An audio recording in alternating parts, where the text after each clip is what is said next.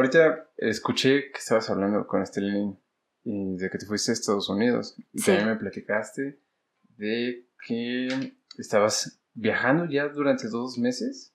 Sí, así es. Bueno, una de mis grandes pasiones aparte de la música, pues es viajar, ¿no?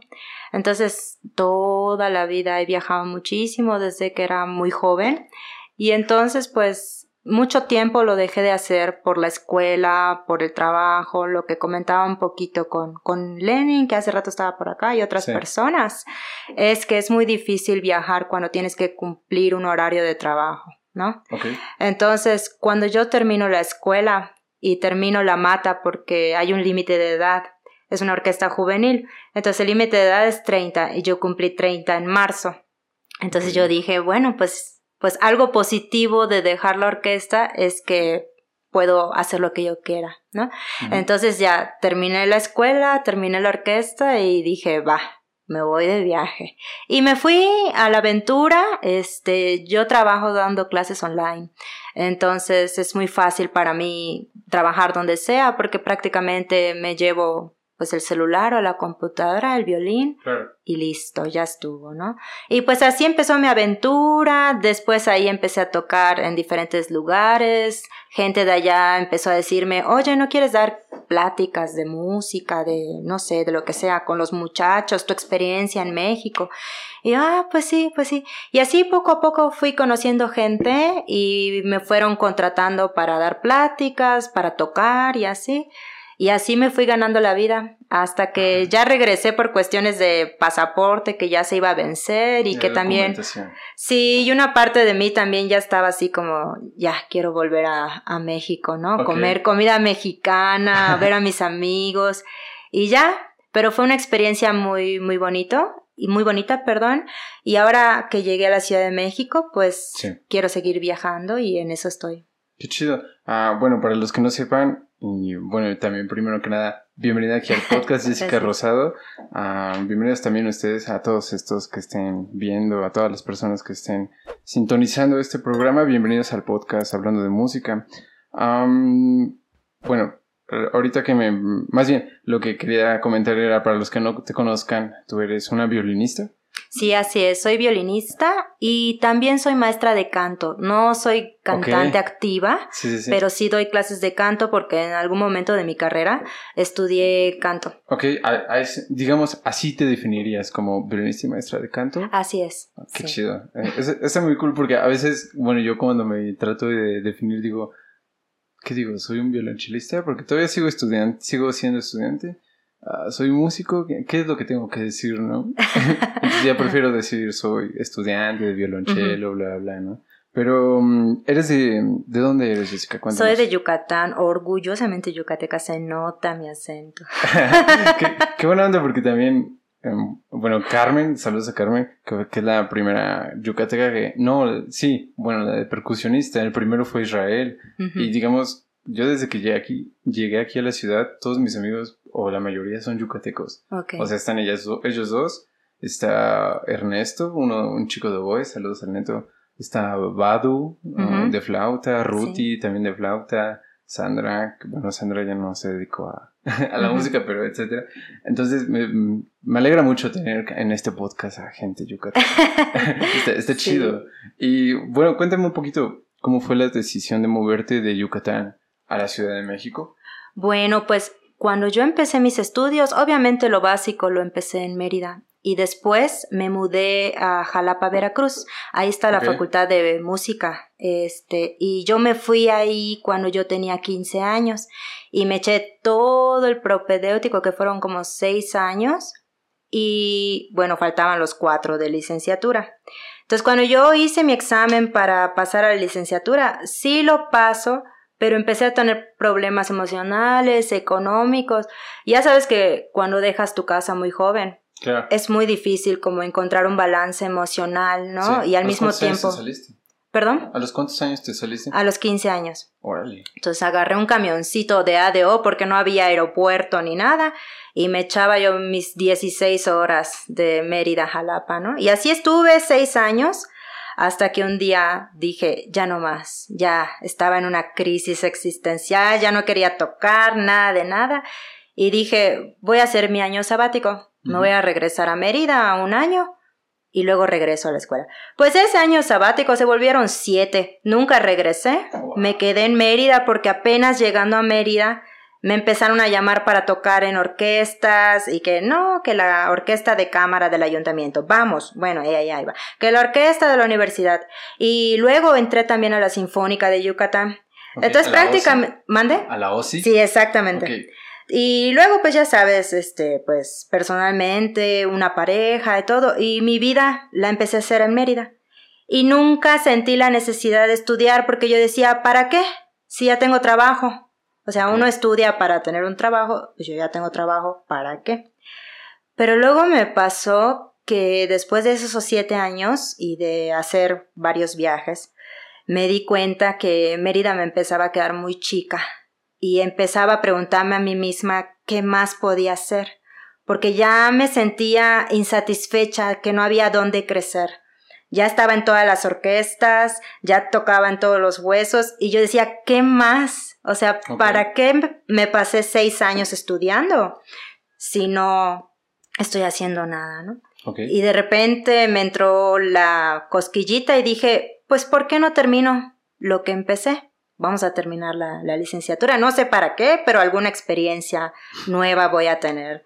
Claro. Y Jalapa ya no era una opción porque a fuerzas yo necesitaba trabajo y en Jalapa no había orquestas donde trabajar. La Sinfónica de Jalapa pues es big deal, ¿no? Entonces era muy difícil. Y la, escuela ya había cambiado su programa de estudios, era muy complicado. Y tenía muchos amigos aquí en la Ciudad de México. Y ellos me decían, no, que la Olin Jolisli, que no sé qué, que la Superior. Y yo, bueno, y empecé a sondear. Y todo se fue dando porque un día vine de vacaciones a la, a la Ciudad de México y yo conocía al concertino de la mata de aquel entonces, que se llama Sail Guevara. entonces, salud. Y este, y él me dice un día, oye, ¿no quieres venir a escuchar la, la, orquesta? Y yo, claro que sí, sí, encantada. ¿Y no quieres tocar de extra? Ah, le digo, pues no sé, pues si me invitan a todo dar, ¿no? Y me invitaron y yo me sentí muy cómoda. Toqué, creo que dos programas y me fui, me regresé a Mérida. Estaba yo viendo las audiciones de la Olin, que necesitaban, no me querían aceptar por la cuestión de la edad. Yo tenía 28 años cuando hice mi examen de la Olin y no me querían aceptar por eso, eh, pero el maestro Risi ahí me ayudó muchísimo. Ya conocí al maestro Risi desde hace mucho tiempo. Y bueno, vuelvo a ir a la Ciudad de México de vacaciones, vuelvo a ir de extra a la mata y llego y todos empiezan a practicar pasajes de orquesta, que si Don Juan, que si no sé qué. Y yo, ¿qué está pasando? ¿Por qué todo el mundo está estudiando eso?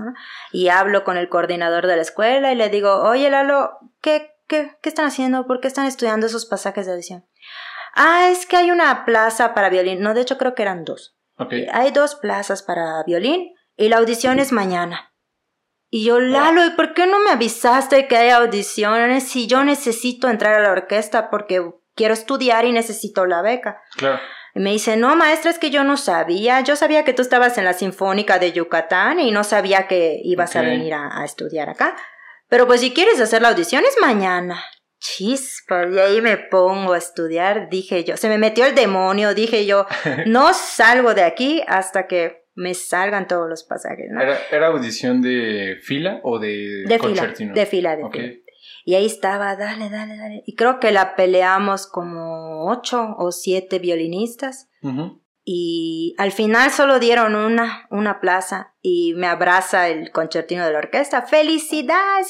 Y yo, ¿por qué? ¿Qué pasó? No, que tú te la ganaste. Uf, dije yo, ay Dios mío, no sé cómo lo logré. Gracias. Y ya entré y se dio, pues ya me empecé a ganar la beca. Me aceptaron en la Olin después de un drama.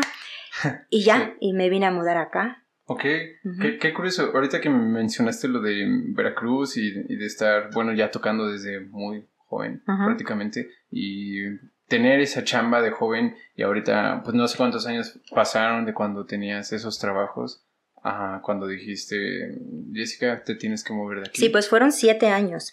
¿Cómo ves esa diferencia de, pues, tener chamba cuando eras más joven a, ahorita, que tal vez, bueno, no sé, La Mata fue una orquesta, digamos, grande en tu, en tu experiencia o ya tenías, no, tenías la OSI? No, pues ya estaba en la OSI.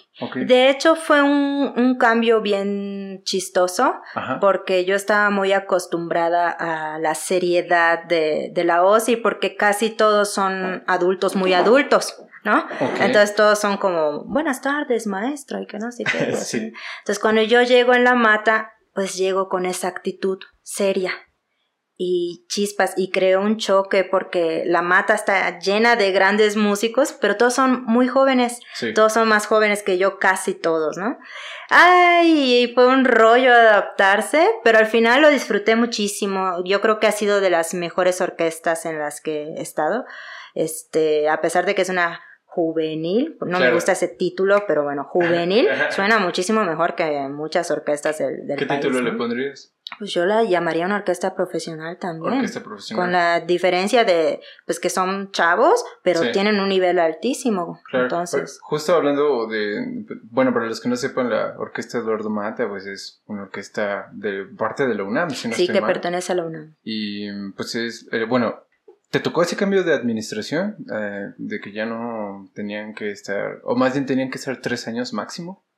Eso acaba de entrar, creo. eso ya no te tocó a ti. Pues me tocó, pero pues como yo ya cumplí 30, de todas maneras. ¿Seguía siendo la misma edad o antes era 31? No, ah, sí, algunos se quedaron hasta 31, incluso conocí a alguien que hasta los 32. Pero ya este, con la nueva administración dijeron, no, ya 30 es el límite, cumples 30 y terminando tu periodo, se acabó. ¿Cómo ves esa, digamos, propuesta? Yo pienso, o sea, yo estoy de acuerdo en que es una orquesta profesional. Sí, yo la conocía como una orquesta juvenil profesional, así yo la topaba. Y decía, bueno, entonces se supone lo que, lo que los que están ahí tocan toca muy chido. Sí. Y, y, yo lo he escuchado y suena bastante bien. Sí, sí. Entonces, ahora, bueno, también pienso con este cambio, que quién sabe cómo vaya a desarrollarse, pienso que, digamos, si son, si solo te permiten estar tres años, ¿cómo va a estar evolucionando la orquesta cada tres años que los alumnos que entren estén cambiándose, ¿sabes? O sea, ¿cómo va a resultar ese efecto sonoro que antes tal vez, no digo que no puedan sonar en tres años y tres años y tres años y tres años igual de profesional, pero digamos, eh, los integrantes se tienen que amoldar, ¿no? Y conocerse. ¿Cómo ves esa diferencia? Pues, pues pros y contras, ¿no? Eh, hay esta problemática que dices que obviamente al irse cada tres años, pues se tiene que readaptar toda la agrupación, ¿no? Sobre todo las secciones, ¿no? Pon tú que la sección de primeros violines, de repente ya se acomodó, está bien armada y chispas, y un año se van dos, y luego el otro año se van otros dos. Entonces, por esa parte, pues yo creo que sí desestabilizaría un poquito el nivel, pero por otra parte, ese reglamento me, me parece adecuado, porque al final todos en algún momento de nuestra vida nos vamos a enfrentar a la vida real del músico, ¿sabes? De, estar en una orquesta pesada. Y mientras tú sigas en una juvenil, aunque suene muy bien, pues tiene el título de juvenil y se ve así y te tratan como si fueras pues un chavo al final, que eres un chavo. Entonces, pues nunca das ese paso, porque siempre estás cómodo. Siempre estás cómodo, ah, pues todo suena bien, me pagan y ya. Y aparte lo que les pagan, pues nada comparado con las profesionales de la Ciudad de México, ¿no? Entonces, pues sí, como que duele un poquito de, ay, la orquesta, y me, que me gusta la orquesta, pero pues eso te obliga a ponerte las pilas. De hecho, a mí lo, lo que me pasó, cuando me dijeron, no, que a los 30 te tienes que ir, yo desde un año antes me puse a pensar, ok, ¿qué voy a hacer? ¿Qué voy a trabajar? Para que cuando me corran yo no me quede sin dinero y sin trabajo, ¿no? Y entonces ya cuando me corrieron, yo ya tenía mi trabajo y órale, y órale. Y eso me impulsó muchísimo, ¿no? Saber que en algún momento me iba a enfrentar a, la vida real. Claro. Y pues, entonces te digo pros, pros y contras. ¿Y, qué trabajo decidiste? O sea, porque más bien hacia dónde quisiste orientarte después de la orquesta. Pues es que todo se fue dando porque, bueno, mi, mi pasión es este, la música de cámara. Y también me gusta mucho tocar en las orquestas. Me gusta más música de cámara. Pero también me gusta mucho la docencia. Entonces, yo ya daba clases, pero todas eran presenciales. Tenía como cuatro, cinco alumnos, a veces se iba uno, otra vez cuatro, ¿no? Y así. Entonces, este, como dos meses antes de la pandemia, yo dije, pues voy a crear redes sociales, a ver qué, qué pega, ¿no? Me voy a empezar a hacer publicidad. Empecé a crear mi canal de YouTube, mi Instagram, Facebook, todas partes. Hice mi página web, todo. Llega el cobicho, pánico, ¿no? Porque cierran las orquestas, los teatros, ¿qué vamos a hacer? No hay audiciones, los hueseros de repente se quedaron sin trabajo, no hay bodas, no hay nada. Y yo tuve suerte porque yo ya tenía todas mis redes sociales. Entonces yo dije, va, le meto publicidad para clases. La gente está desesperada por hacer algo, pues voy a ofrecer clases online. Pruebo con uno, si jala, más. Pum, pum, pum, pum, empezaron a llegar cuando me di cuenta ya tenía hasta 15, 17 alumnos y yo, wow, pues esto es un trabajo muy, muy viable, ¿no? Y empecé a ver que daba resultados, que a la gente les gustaba mucho. También me di cuenta algo de las ventajas del cobicho, es que con las clases online puedes llegar a gente que está fuera de tu ciudad o incluso de tu país, o gente que habla otro idioma. En mi caso, yo hablo un poco inglés, bueno, bastante me defiendo. Entonces, por ejemplo, esta alumnita de Estados Unidos, a veces su mamá me dice una clase en español y una clase en inglés. Entonces también lo toma como una clase de idiomas, ¿no? Y entonces yo empiezo a ver todo el abanico de posibilidades, así, no manches, pues esto es un trabajazo y además a mí me encanta dar clases. Y se dio, Ahora pues ya hay mucha demanda, ya muchos compañeros hacen sus carteles, su publicidad, ¿no? Pero tuve suerte como de ser de las de las primeritas cuando empezó el drama, ya estaba yo lista. entonces tuve suerte. Antes de eso, eh, bueno, es que me dices que entraste a las redes sociales. Antes de eso, ¿no utilizabas redes? Pues utilizaba sí, pero personales. O sea, sí, nada más como. Sí, de, que vas a un lado y tomas la foto de tu café o yo no sé, ¿no? Pero yo dije, no, voy a hacer unas redes sociales que solo muestren mi trabajo. Okay. Videos, fotos, este, experiencias musicales. De hecho, me pasaron cosas bien chistosas de gente que entraba a mi Instagram de violinista y me llamaban para entrevistas. Oye, es que me gusta mucho tu perfil, puedes salir en la televisión. Y yo, ah, bueno, y así iba, ¿no? Y dije, wow, el arma poderosa del, Internet, de las redes sociales, ¿no? está muy chido porque yo pienso lo mismo. Bueno, de hecho, el podcast también nació por algo similar. Porque dije, bueno, yo hago música. O bueno, interpreto música actualmente. Quiero, voy a, voy a empezar a escribir música. Y cuando eventualmente la suba, pues se va a subir a internet, ok pero quisiera, no sé nada de internet, no sé nada de redes sociales, igual las utilizar como para socializar o mandar un mensaje, oh, mira, una comiéndome unos burritos, ¿no? Pero luego dije, ¿y si empiezo a compartir mi trabajo en redes sociales? Digo que eh, lo voy a hacer tal vez mediante un podcast y voy a ver cómo funcionan las redes. Y cuando lo comienzo a hacer ya digo, oh, ya, ya más o menos sé para dónde tirarle un poco porque todavía no estoy tan metido. Por ejemplo, yo solo uso Instagram. Ahorita apenas empecé a publicar en Facebook los clips. y ya creo que son, bueno, y Spotify y Apple Podcast, en, donde se distribuye. Pero TikTok y todas las demás, ¿no? ¿Tú utilizas TikTok?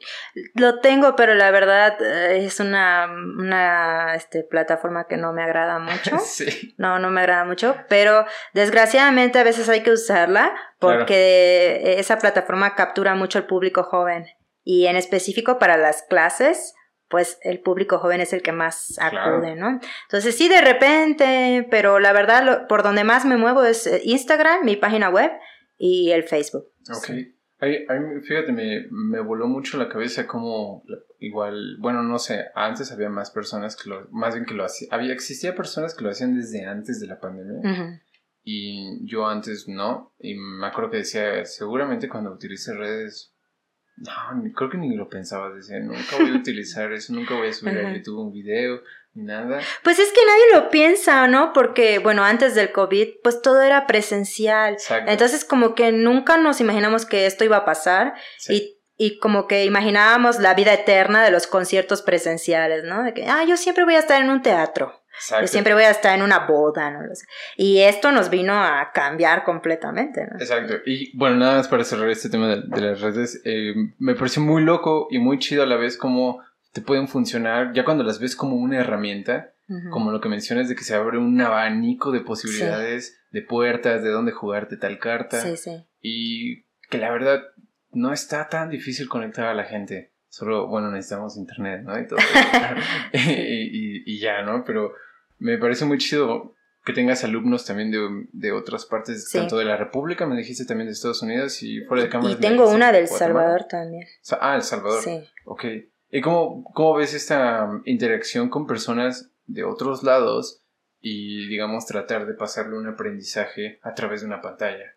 Pues, híjole, eh, la verdad es mucho esfuerzo. Aunque uno dice, ah, solo una hora de clase, tienes que utilizar mucha energía para poder transmitirla del otro lado de la pantalla, ¿no? O sea, cuando tú das una clase presencial, de por sí tienes que tener energía para motivar al alumno. Claro. Imagínate una clase online, el doble, ¿no? Y que no pierda la atención. Y que no pierda la atención. Entonces, pues, pues yo no sé, yo no me gusta mucho como hablar de mí misma, no sé si soy buena maestra o no, pero todos mis alumnos están contentos y todos son súper regulares. Otra cosa que pasa con las clases muchísimo es que son muy inestables, ¿no? De repente tienes un alumno un mes y se va.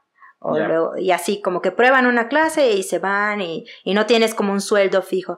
Pero yo afortunadamente todos mis alumnos llevan casi dos años conmigo y siguen. Entonces supongo que, les gusta la clase. Y algo que hago con ellos es que les hago exámenes como si fueran recitales online.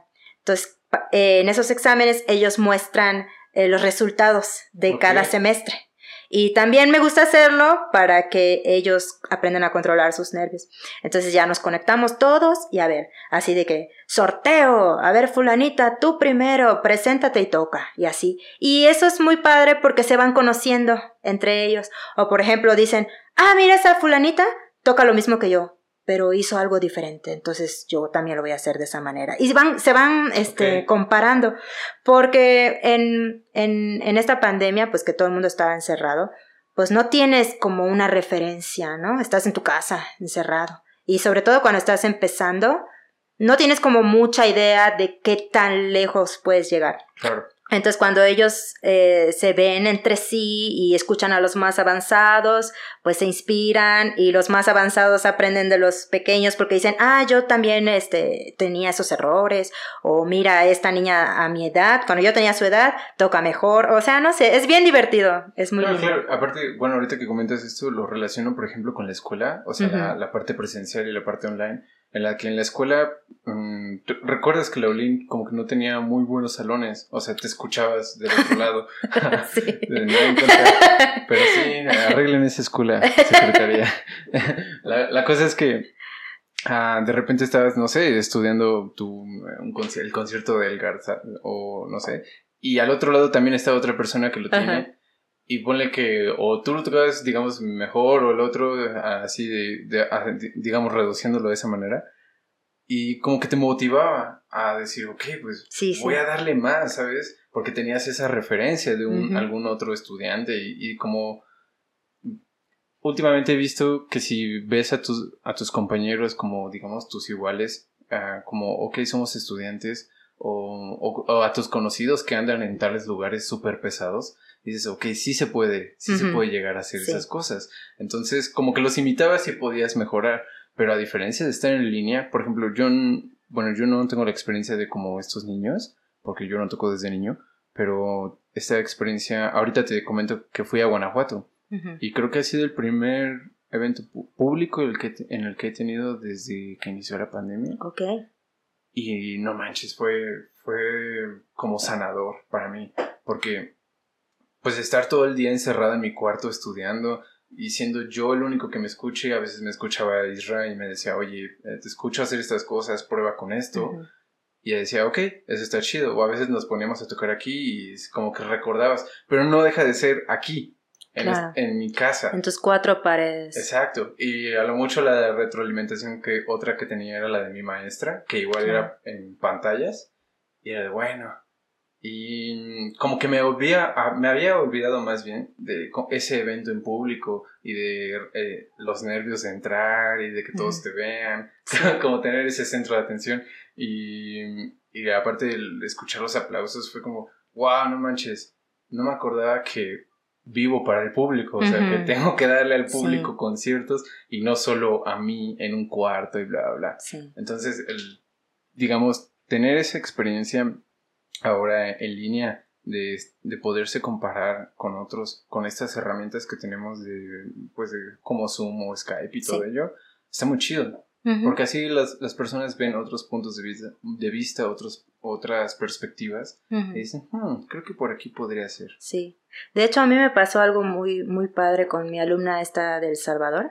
Ella me comenta que en ese país pues no hay como muchas escuelas para dedicarse profesionalmente a la música. De hecho, pues nosotros tenemos varios compañeros en la Olin que son del, del Salvador, ¿no? Pues, y vienen con esa misma historia de que no había escuelas y se vienen para México. Entonces, esa alumna al principio solamente tomaba las clases conmigo para mejorar su técnica pero como al año me dijo, ¿sabe qué maestra? Yo quiero ser violinista profesional. Yo ya me decidí, porque ya vi a mis compañeros y me gustan sus clases y me quiero ir a la Ciudad de México a estudiar. Entonces, para mí fue así como, ¡ay, qué padre, ¿no? Pero qué responsabilidad también. Entonces, a mí me emociona mucho poder llegar a gente que no tiene acceso a una educación profesional en sus países o ciudades. Y es bien bonito que por medio de mi clase ellos vean una pequeña luz para hacerlo, ¿no? Eso es muy bonito. Qué, qué, buena onda. ¡Wow! ¡Qué chido! es, que, es que justo el otro día pensaba, bueno, yo no, yo no tengo los conocimientos ni la experiencia de una persona de otro lado de Latinoamérica, solo la de México y mi, mi experiencia, ¿no? Entonces yo digo, ok, la música académica, la música clásica, eh, digamos, eh, no es nuestra, es de Europa. Okay, entonces, como no la tenemos tan de sangre, quién sabe cómo sea en los otros países de Latinoamérica. Claro. Ah, tenemos lugares tal vez como Venezuela, que la tienen un poquito más marcada con el sistema, pero luego encontrarte como esto que me comentas, es de, órale, entonces sí hay un gran interés por estar haciendo música incluso en otros lados. Claro que sí. Y, y eso está muy chido que las redes sociales, en este caso, como que lo puedan permitir y que personas como tú pues que tengan ese nivel, esa capacidad de poderle transmitir eso a alguien a través de una pantalla, para mí es muy complejo. La verdad, para mí es muy complejo poderle, porque igual, bueno, yo no me considero, nunca he dado clase, pero no sé si me consideraría un buen maestro, ¿sabes? Porque sería como, ay, los putazos de, ser, de ser maestro. Pues mira, yo creo que todos cuando empezamos o no damos clases pensamos que no vamos a ser buenos maestros. Yo cuando empecé igual dije, nunca he, dado clase, no sé, o sea, ¿será que soy capaz? Pero luego te vas calando y vas encontrando tu propio estilo de enseñanza y bueno, yo en mi caso dije, ah, pues sí soy buena, pues, pues les sigo. Y pues cada quien tiene como su filosofía de dar clases. Hay unos que dicen, no, pues muy, muy técnico y yo voy a dar clases para solo técnica o solo música clásica. Yo en mi caso, por ejemplo, en canto, enseño ópera, enseño pop, enseño también este canto como para musicales también. Y mis clases son muy enfocadas en en el cuidado del cuerpo y de las emociones.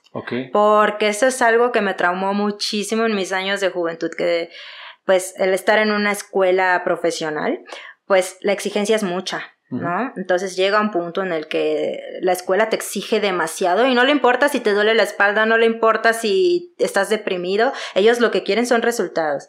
Y sí hay resultados, pero a la larga uno crece con muchos issues y para librarte de eso, ay, uno empieza a ir a terapia y demás. Es como solista, pero ¿a qué costo? ¿A qué costo, no? Toda la sangre derramada. Entonces, cuando yo dije, voy a dar clases, dije, no, yo no quiero que mis alumnos pasen por eso, porque también he tenido clases con maestros súper humanos y con mejores resultados que aquellos que están machaca, machaca. Y, yo, y esa gente me inspiraba, ese tipo de maestros, ¿no? Entonces, cuando yo abro ahora sí mis clases, dije, pues voy a con ese enfoque. Y mis alumnos son muy lindos porque dicen, maestra, para mí mi hora de clase de música es como una terapia. Obviamente sí aprendo violín, canto, pero es como ir a mi psicólogo porque luego usted me dice cosas de miedos o preocupaciones que tengo y que no las digo y usted se da cuenta por medio de la música y usted me empieza a aconsejar y que no sé qué. Entonces para mí es maravilloso que puedo usar la música como una herramienta terapéutica y también para que ellos se expresen, ¿no? Y es bien bonito ver ese, ese avance, ese cambio. Entonces, bueno, ese es mi enfoque personal. Otra historia bien bonita que tengo de uno de mis alumnos, uno que se llama Alex, si lo ves. Él es de Nogales, Sonora. Él es un hombre más o menos de sus 30 y es un maestro de educación artística. Y él toca un poquito la guitarra y toca notas, pero nunca había tomado clases de violín. Y dijo, yo quiero aprender violín. Y empezó a aprender conmigo. Es la persona más determinada que conozco. En tres meses ya tocaba minuets de Bach, así loco, ¿no? Y yo, wow, todos impresionados con Alex. Y me dice un día, ¿qué cree maestra? Que abrieron una orquestita aquí en Nogales, porque en Nogales no hay nada, no hay maestros de violín, por eso me contactó, porque no, no había maestros de violín. Abrieron una orquestita y yo quedé de segundos violines y yo, ¡ay, felicidad! Entonces me dice él, pues quizás este, no voy a ser violinista profesional, ¿verdad?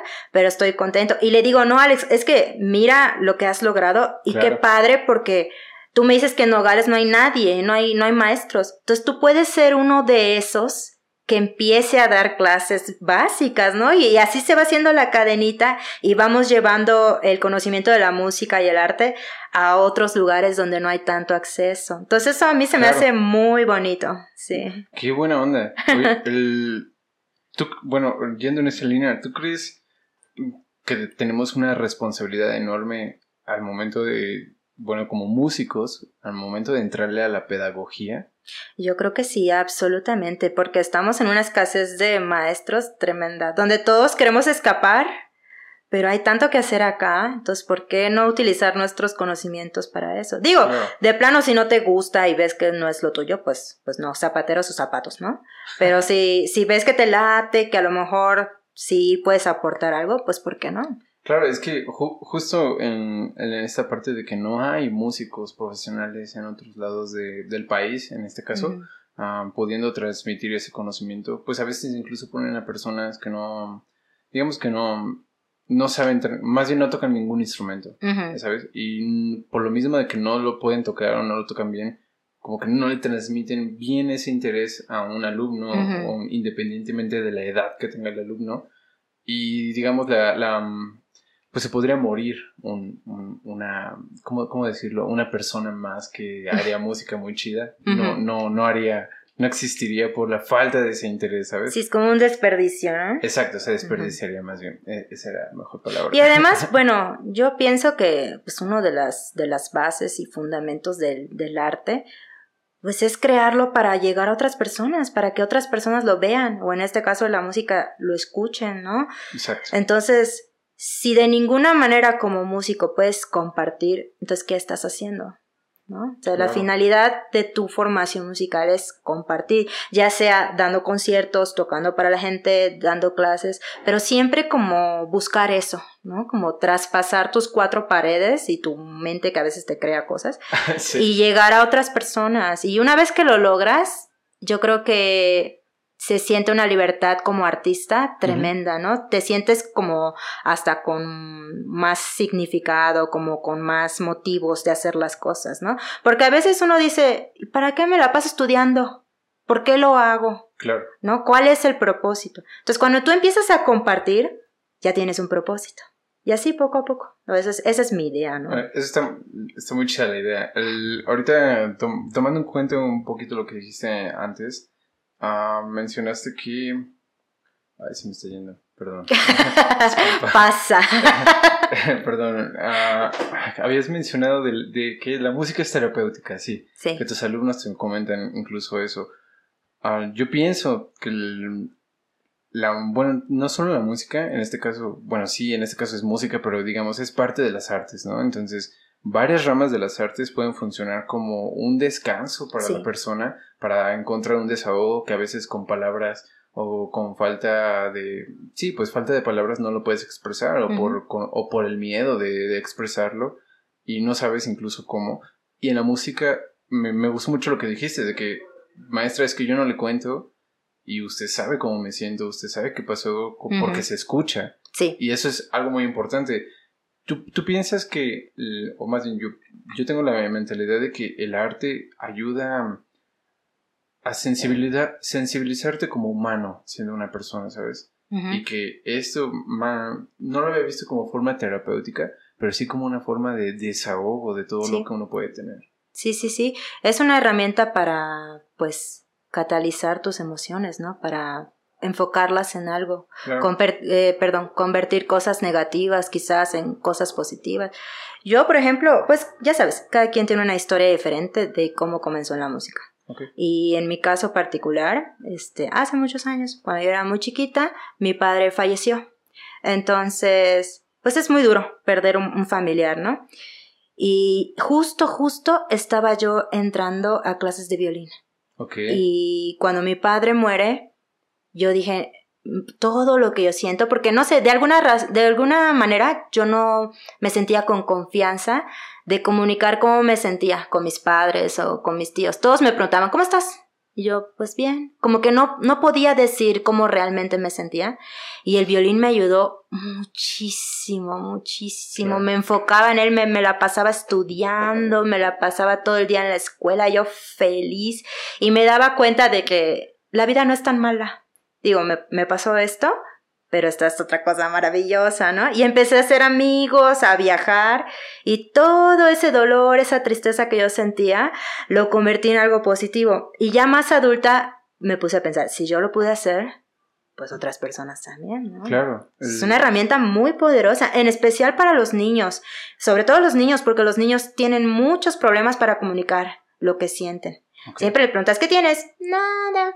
En realidad pasan muchas cosas por sus cabecitas, ¿no? Entonces la música es muy importante en ese aspecto. Gracias por comentarme eso. la, neta, muchas gracias. Yo, mm, bueno, y la neta respeto mucho cómo cómo uno puede canalizar y cómo canalizaste tú esa energía, digamos, de tristeza en, en, la música y cómo poder compartirla para que alguien más también pueda canalizar o encontrar ayuda en la música, es, pues a mí me gusta muchísimo.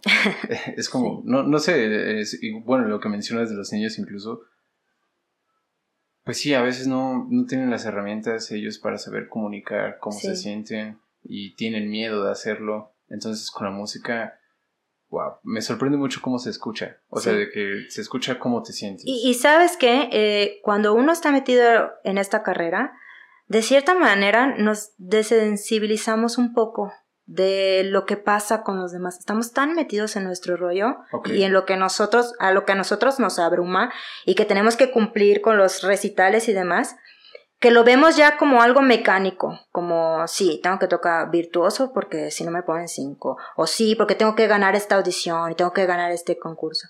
Pero cuando vuelves a las bases, te das cuenta de que, pues en realidad todo se trata de sensibilidad, de humanidad. Claro.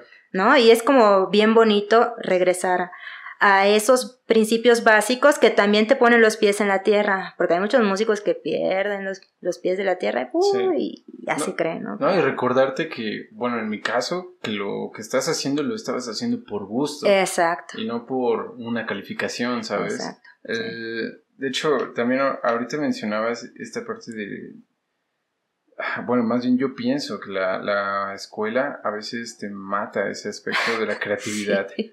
¿Tú qué opinas siendo ya como teniendo experiencia de maestra? Que lo veo como freelance, lo podría decir. O sea, maestra independiente, más bien sería la palabra. A comparación de un maestro de escuela que tiene que estar a la, como dijiste hace rato, a la espera de que tienes que entregar algo, que tienes que entregar una calificación. Sí, es mucha más presión cuando estás en una institución, por lo que dices, ¿no? Porque hay ciertos requerimientos que tienes que cubrir cada semestre. Entonces, pues, aunque el maestro quiera ser un poquito suavecito contigo, pues él también trae la presión de que mi alumno tiene que tocar esto porque la escuela me lo pide. En cambio, cuando son clases privadas, pues vas al ritmo del alumno. Entonces es un poquito más natural el avance, ¿no? Porque tú sabes qué tanto apretarle. O si ves que de repente yo veo, ¿no? Que mis alumnos se estresan o se empiezan a enojar porque ves en sus caras que no les sale y, y ay, ya no quiero tocar porque no me sale. A ver, paramos, recupera el amor, perdón, recupera el amor que tenías por la música y que no sé qué, y ya, después de los días otra vez empiezan a andar, cosa que en una institución no pasa. Ahí no les importa si te sientes bien o mal, tú tienes que cumplir. Sí. Y eso es, lo difícil. Pero pues, pues así es, yo creo en todas las instituciones, pues tienes que cumplir.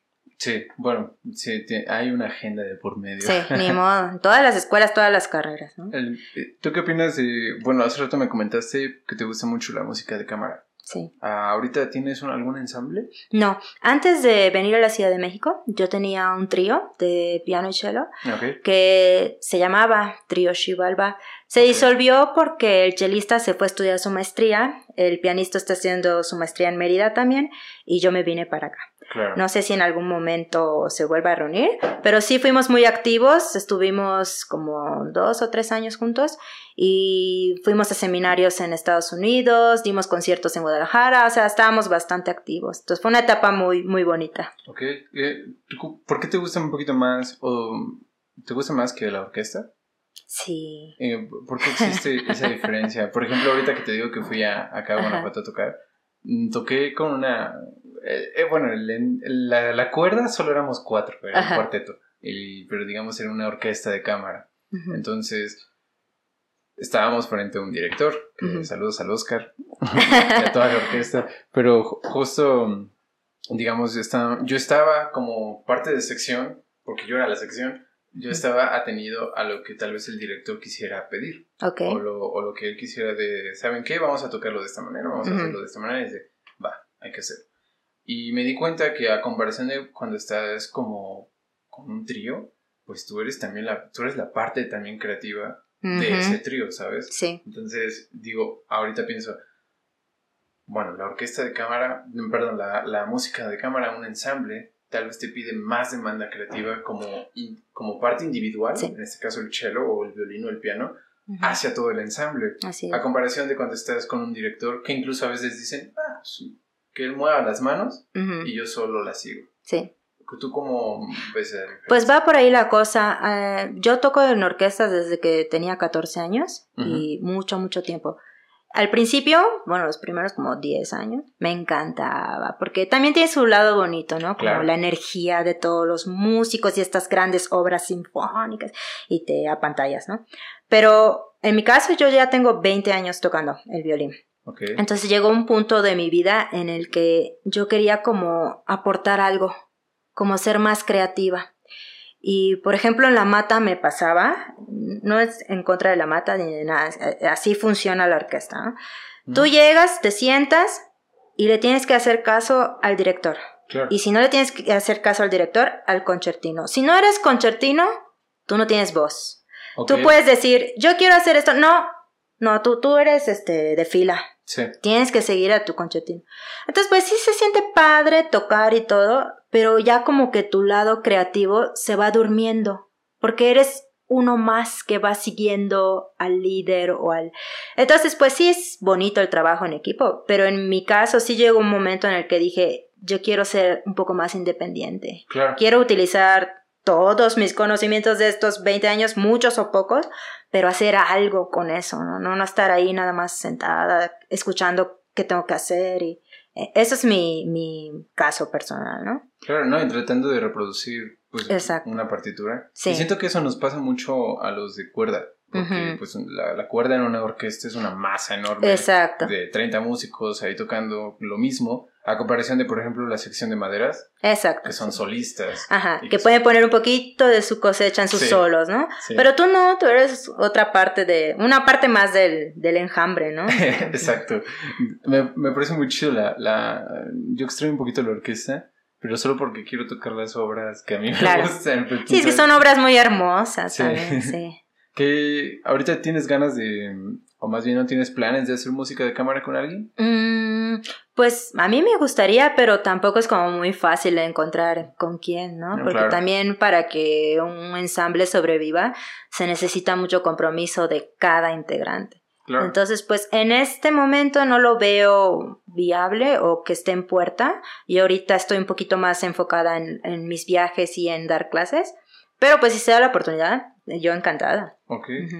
Ahorita, bueno, mm, al principio me estabas platicando y fuera de cámara de estos viajes.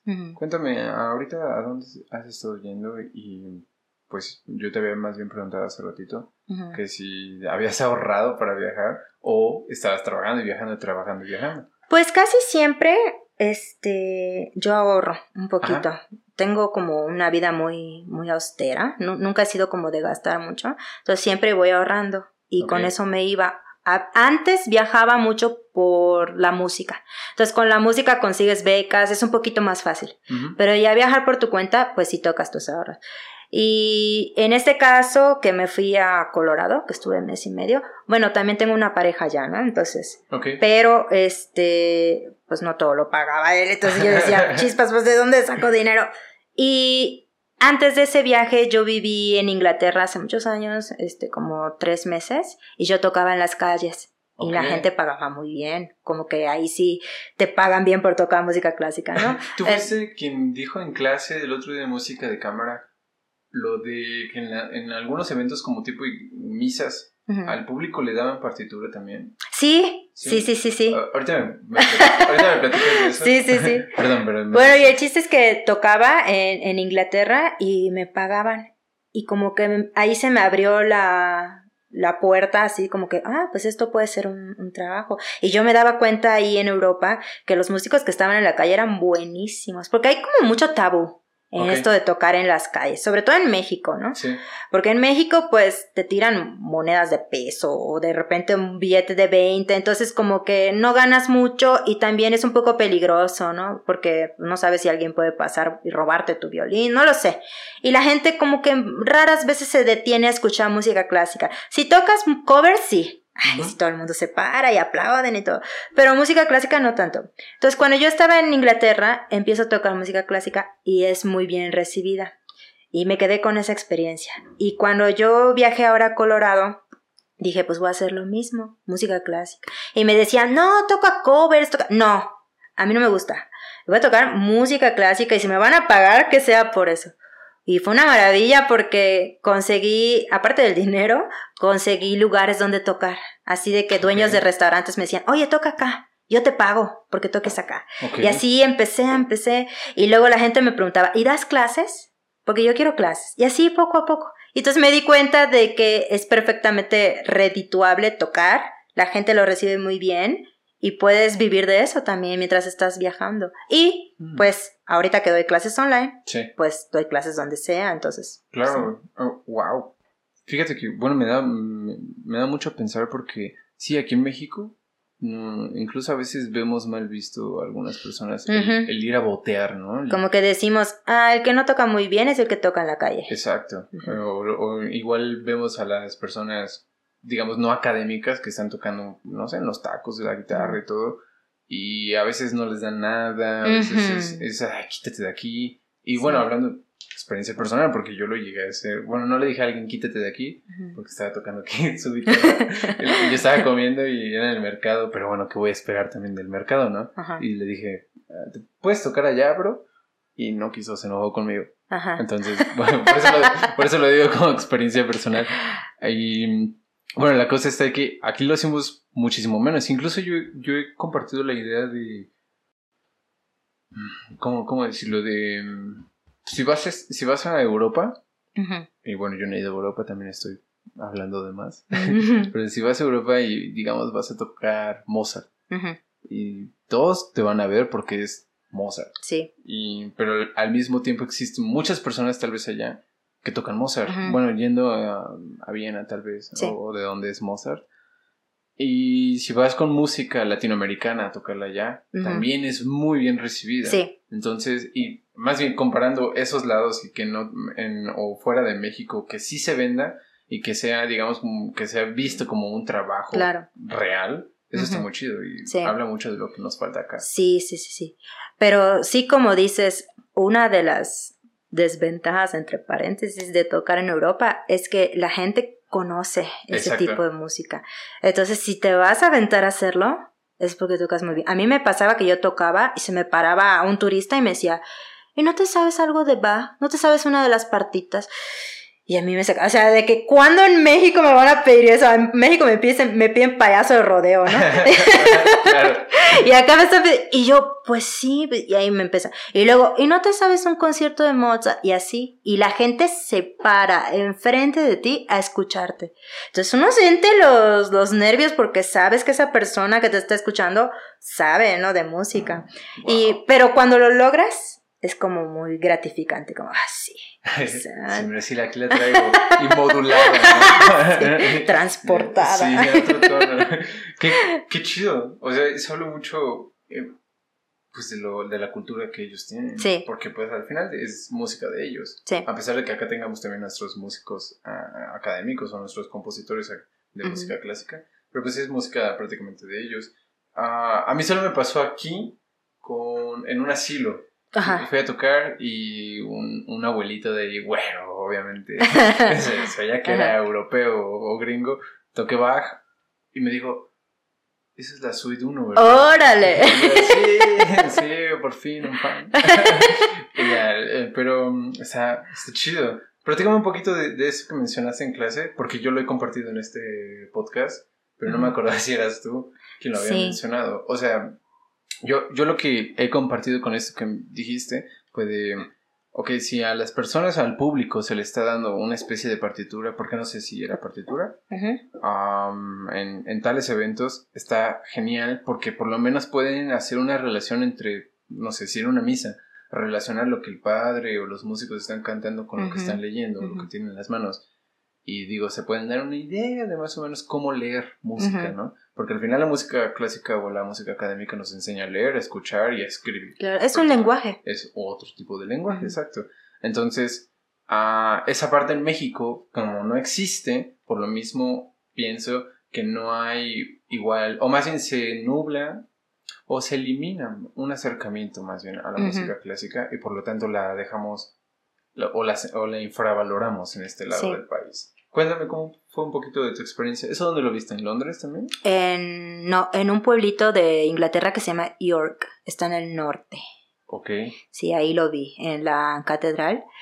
Fue bien padre, como dices, ¿no? Como decir, ah, todo el mundo puede leer notas. Y a lo mejor no las leen muy bien, pero van siguiendo la letra y como que van diciendo, ah, mira, pues así suena esto, ¿no? Es como muy, muy educativo. Sí tienen eso, pues en general los europeos eh, aprenden muchos idiomas y la música no es una excepción. Aunque no vayan a ser músicos, es como parte de su formación académica, ¿no? Que Claro. Tienes que aprender este lenguaje, este lenguaje musical, porque en algún momento lo vas a usar Exacto. y ya. Ah. Perdón, no, cuéntame. No, y pues aquí es muy diferente, ¿no? Aquí la música es como entretenimiento. Totalmente como, como si fuera un adorno más. Sí. Que, que bueno, sí lo es, pero. No, y dices, soy músico, y ya te agarran de entretenimiento. A ver, toca. La Ah, rocola, ¿no? la rocola. Sí, y a ver cuánto, como si fueras milusos de, o, o los güeyes que se ponen en los semáforos. Pero te voy a decir una cosa. Ah, A veces nos sentimos ofendidos cuando nos ven de esa manera como, ah, rocola, entretenimiento. Yo era así, cuando era más jovencita, me ofendía y siempre decía, no, no voy a tocar porque tú no valoras la Sí, música, claro. ¿no? Pero luego empecé como a observar y dije, ¿qué pasa si yo toco delante de ellos música clásica y le meto caña? O sea, de verdad, lo toco como debe de ser. Y es impresionante cómo la gente puede conectar con la música clásica, aunque no tenga idea de lo que está escuchando. hoy les cambia la cara. Les cambia porque es tan poderoso el sentimiento, lo que uno transmite, Sí. y al final eso es lo que buscas con la música, ser conmovido, ¿no? Que, que te mueva algo. Entonces, por ejemplo, yo no me voy muy lejos. Yo vengo de una familia donde nadie es músico. Todos aman las cumbias, reggaetón, somos muy fiesteros, nos encanta la fiesta. Y yo soy la única que me dicen, ah, la, la prima Finolis, que trabaja en los teatros y que no sé qué. Entonces, en las fiestas con mis tíos, es, ah, le canta, échate una de Luis Miguel y que no sé qué. Y yo, no, espérense, voy a tocar esto. Toco y ves sus caras así de... Se meten en la música, algunos lloran, algunos me han dicho, oye prima, ¿sabes qué? Yo nunca pensé que, por ejemplo, la ópera pudiera hacerme sentir esto, ¿no? Y te das cuenta que la música es muy poderosa, puedes utilizarla para mover cosas en las personas. Exacto. No, de hecho, um, ahorita que hablábamos de que es otro lenguaje, Ujú. Sergio Chilividaki, que era un director de orquesta rumano, si no estoy mal, Mm, mm. dirigió la de Berlín el- en, en el muro de... Bueno, cuando cayó el muro de Berlín, él fue el que la dirigió prácticamente ahí. Y él, no, no sé si tenía el título de filósofo, pero digamos tenía pues una idea muy chida sobre la música. Decía que la música es aquello que aunque no se entienda, pasa. Sí. Porque no necesitas de verdad entender lo que te están diciendo, ni siquiera lo que está, o sea, ya fuera con voz o instrumental solamente, suena y la música pasa y, tú la escuchas y te puede enchinar la piel. Sí. Y aunque no sepas de qué idioma esté hablando, ¿no? Puede ser en italiano, en alemán. Sí. Pero lo escuchas y dices, ok, tal vez a lo mejor aquí está hablando de tristeza, o igual y no, y yo siento esa pesadez, ¿sabes? Entonces, para mí, nosotros como músicos, igual el otro día Isra me dijo, estábamos hablando de la afinación, y me dijo, es que cuando tú, tú tienes la nota muy bien afinada, se crea como una cúpula, hablando ya físicamente, como de sonido, y digamos, eso llena el cuarto. Claro. Y, los, los armónicos se sueltan, y tú estando ahí creas un, pues sí, como una cupulita de sonido en la cual estás encerrado. Entonces, ahora, tocar Ah, muy bien, o, como mencionas, echarle caña en momentos que a nosotros nos pueden parecer banales o, irrelevantes, y crear esa cúpula de sonido a todos tus invitados y que se queden espectados y que se queden atrapados en el sonido es algo muy enriquecedor para las personas. Sí, a veces nosotros decimos, ay, como esta persona no sabe de música, no se va a dar cuenta. Y todas las personas, aunque no sepan de música, se dan cuenta cuando alguien es bueno y cuando es malo. Exacto. O sea, tan tonta la gente no es. O sea, entonces cuando escuchan a alguien que es muy bueno, inmediatamente algo, algo se despierta, ¿no? Sí, no, no podemos tratar al público de estúpidos. Exacto. Porque la verdad no. El otro día Mm, voy, a, voy a contar esta experiencia. sí, sí, adelante. Es una. Ha sido. yo pienso que ha sido el peor concierto en el que he estado. Mm. No voy a decir nombres ni orquesta. pero ocurrió en un teatro de aquí de la, del Estado de México. Y. Creo que tocamos algo de Navidad de Tchaikovsky, el Cascanueces, creo. Y otra cosa que llevaba coro.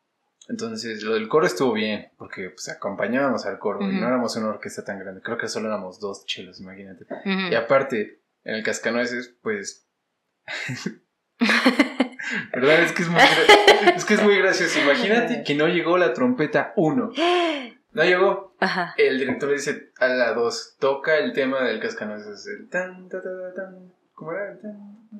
Tan, tin, tan, tan. Eh, ah, algo así. Tan, tan, tan, Eso. Entonces no estaba esa parte. Entonces la trompeta dice ni madres. Y cuando suena, suena ta, ta, ta, ta, ta, ta, ta, ta. Como marcha imperial o algo así. Y por ejemplo, hay, hay orquesta, más bien hay, hay arreglos de esa cosa. Y la parte de los chelos es nada más el bajo armónico. Lo que tocas.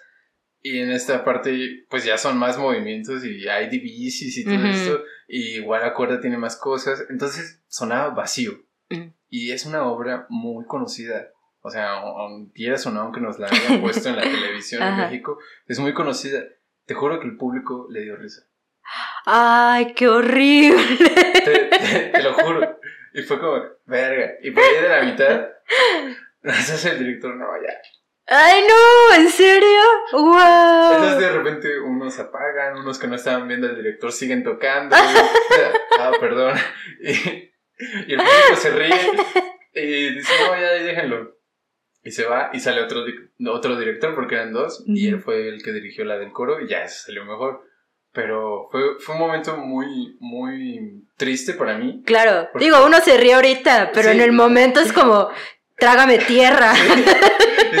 no quiero voltear a ver al público porque seguramente están grabando, seguramente están tomando fotos, pero ni pedo, o sea, no puedes tratar al público de estúpidos, aunque no conozcan la obra, se escucha, la música se escucha cuando está completa, cuando está incompleta, cuando está siendo bien interpretada, cuando está siendo mal interpretada, o cuando incluso está siendo bien interpretada.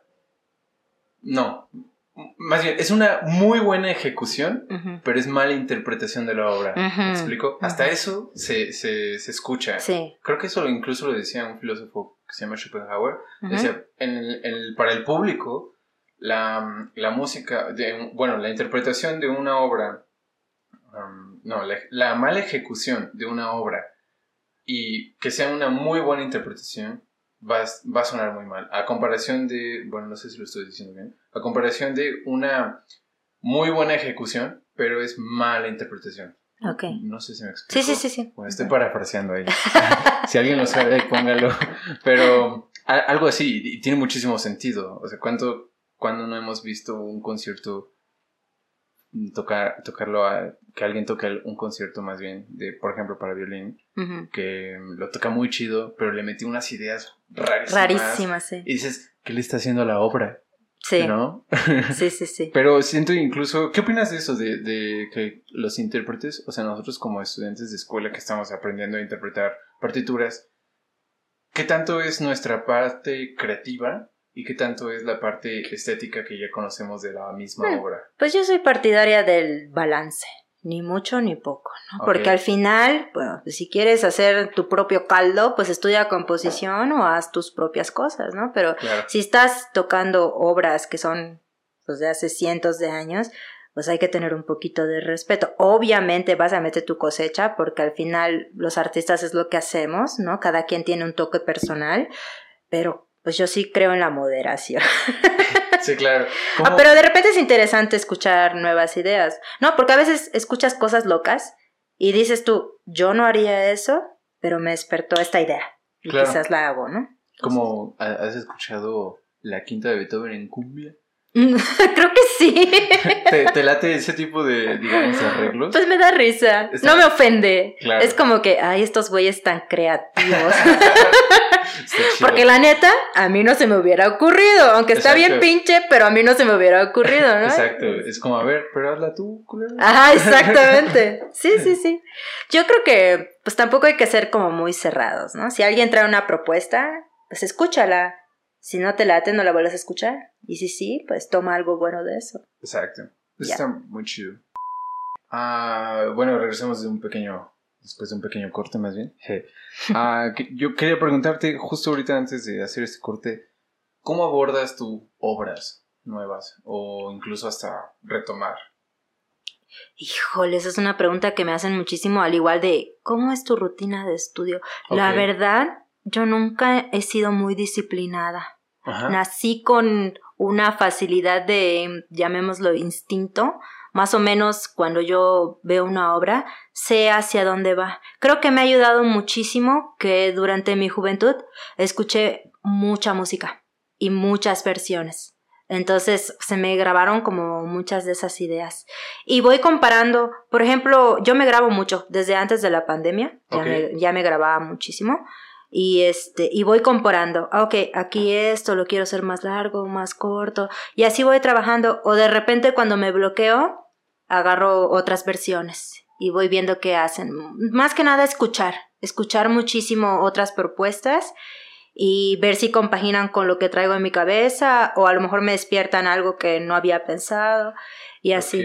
Sí pero lo primero pues como todos no sacar las notas lo básico y ya luego irle dando forma ¿También te gusta tomar, digamos, o bueno, ¿qué piensas de tomar referencias, pero de tus compañeros o compañeras? También me gusta muchísimo, he aprendido mucho de mis compañeros, sobre todo cuando estaba en la mata. que pues de repente fuera de, de ensayos se ponen a practicar sus cosas de repertorio solista y de repente escuchaba cosas y decía wow eso no se me hubiera ocurrido o en los recitales de las escuelas no los exámenes me gustaba mucho ir y escuchar y a veces incluso gente muy joven trae propuestas muy interesantes. Eso es algo que me gustó muchísimo de regresar a la escuela. A veces uno dice, no, ya no lo voy a hacer porque ya estoy viejo, y ya se me pasó el tiempo, ¿no? Pero yo fui con toda la actitud de voy a aprender, no importa si son chavos, porque nunca sabes, nunca sabes quién te va a sorprender. Y aprendí muchísimo porque pues cada generación trae ideas frescas, ¿no? Y eso nutre muchísimo. Y también era como recíproco porque algunos compañeros me preguntaban, oye, ¿y cómo es trabajar en una orquesta profesional? Y así va siendo todo recíproco y vas aprendiendo. Qué buena onda. Fíjate que ahorita que mencionas esto de que, pues, de que los jóvenes traen muchas ideas frescas, o sea, el otro día había visto la pregunta de ¿quién es mejor futbolista? Mm. Eh, ¿Lionel Messi, Cristiano Ronaldo, que son actuales? A comparación de Maradona o Pelé en otros momentos de la historia, o, u otro tipo de atletas, y dices, bueno, es que existe el debate en estas preguntas de No, mm, el fan siempre va a decir tal vez los viejos, los veteranos, porque fueron los primeros, fueron los que pusieron el ejemplo. Pero ahora estos nuevos que ya imitaron el ejemplo, incluso ya lo superaron y que tienen, en este caso de futbolistas o bueno, de atletas, tienen tecnología que te ayuda a correr, que te dice qué cuántos, no sé, si están corriendo, a qué tanto debes de correr, eh, si tiras, hacia dónde debes de pegar más, etcétera, etcétera, ¿no? Igual los músicos, o sea, la, la, vieja escuela, que ya tiene 100 años y no es que están más, digamos, se ha quedado como la vieja escuela, así, así como de las bases de cómo se deben de hacer las cosas. Pero ahora la escuela nueva y de todos los músicos nuevos que existen, en violín no sé quién podría ser, tal vez, bueno, en mi caso de cello, ahí no se conoce un chelista que se llama Nicolás Alsted. No, Bueno, el vato, yo veo que utiliza mucho el, el arco lo, explota. O sea, utiliza todo el arco sin problemas y pues eso al final de cuentas como instrumentos de cuerda, esa es nuestra voz. Claro. ¿no? El cello igual lo utiliza, lo toca tanto con pica como sin pica, sin espiga. Entonces, cuando veo que toca sin espiga, pues los tienen los chamorros como a la barroca, un poquito volteado, y cuando pone la espiga, sigue siendo ese mismo, esa misma distribución, pero solo con espiga. Entonces, a comparación eso del siglo pasado, que era de más espiga para más sonido, menos espiga para orquesta, para menos sonido, ¿no? Entonces, tener esos conocimientos y decir, ok, antes, o más bien, estos músicos tocan de esta manera, la nueva escuela toca de esta, entonces yo voy a adoptar ambos conocimientos para tener, no sé, un mejor desempeño. Pues es que mira, el mundo es tan vasto que es como medio tonto quedarse con una idea, ¿no? Hay tantas propuestas, ¿por qué no tomarlas todas? Exacto, no pierdes nada. sí, no, a mí, por ejemplo, me, me impresionó cuando regresé a la escuela, escuchaba a, las, a los chicos de preparatorio que iban a hacer su cambio de nivel y yo los escuchaba y decía, no manches, yo a su edad yo no tocaba esas cosas. Ellos están tocando muchísimo más y eso habla de que en los últimos años ha habido un avance en la técnica, eh, en mi caso del violín, ¿no?